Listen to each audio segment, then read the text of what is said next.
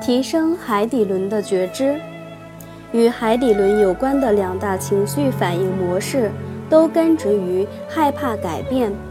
改变是一种对生存的威胁，而阻塞在海底轮的能量，很可能导致对成功以及对排拒的恐惧。成功并不是目标，而是成长的结果。如果我们致力于自身价值的完成，成功所显示的就是我们完成它的程度；如果我们不投入其中，那么我们所特定、所设定的成功将是空洞而不满足的。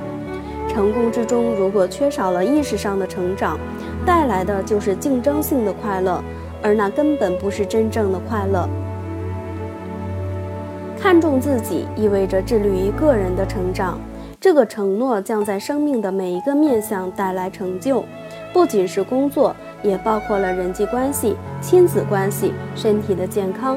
我们需要学习宽恕自己，爱自己，接纳犯错是成长的一部分，也是集体系统的一部分。我们必须借由做自己来扶持彼此的成长。要提升海底轮的显化层次与创造力，我们需要以过程导向。取代目的导向，成功与否最重要的决定因素不在于目标，而在于追求目标的过程中，我们会变成什么样的人。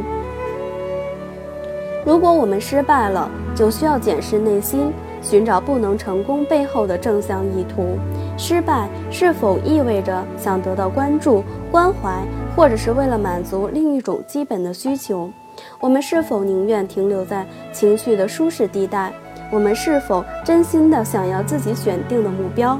我们是为了自己而追求这个目标，还是为了向别人证明自己的能力才这么做的？以下是一些成功的关键因素：成功来自于以和谐态度处理自己不想要的副作用；成功是认识你自己的才华与技艺，以及自己的能力范围与弱点。这些都代表了你这个人。成功意味着直接面对你最深的恐惧，并以接纳来战胜他们。成功意味着与你的价值观调和一致，根据你的目标结合你的行动、思想和语言。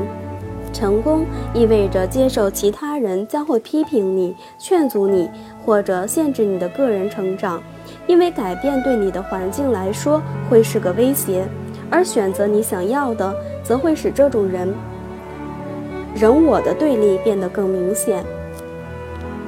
如果成功只是单方面的，我们就是在破坏自己。假设我们不是在生活的所有领域——工作、人际关系、亲子关系以及健康程度得到成功，我们就必须重新关注这些需要注意的领域，学习处理相关的恐惧和问题。只有学会处理以及接受被排拒的恐惧与失败之后，我们才会成功。奠基于成败观念的成就，就是负向业报与最极致的失败。达成最高意识的成就，指的是在过程中毫不费力而又能获得重生。其他的人也都会提升到更高层次的意识。